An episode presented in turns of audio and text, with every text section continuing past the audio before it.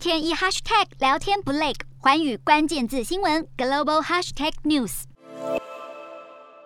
美国期中选举初选三号正式开跑，以共和党在俄亥俄州的选情最受关注。结果出炉，获得前美国总统川普背书的风险投资家范斯果然拿下了共和党参议员提名，反映川普在共和党还是有关键的影响力。范斯将对上三号在民主党参议员初选胜出的现任众议员莱恩。而十一月八号，美国期中选举即将登场，要改选众议院全院、参议院三分之一席次，还有三十六个州的州长。结果攸关美国的内政与外交。走向。然而，美国总统拜登上任之后，声望一路走跌。尽管近期略有起色，但其中选举的选情还是不容乐观，面临普压的窘境。就议题而言，民主党的强项是性别与种族平权、学校教育，还有人工流产选择权；而共和党则是主打经济、通膨，还有降低犯罪率。但四月底，美国公共广播电视和电台的民调显示，共和党支持度百分之四十七，小胜民主党的百分之四十四。然而，分析指出，共和党大佬麦康纳日前被被问到一旦拿回多数党头衔有什么计划的时候，只表示到时候再说，也引发担忧。除了川普，就欠缺凝聚共识的力量，未来恐成为共和党痛脚。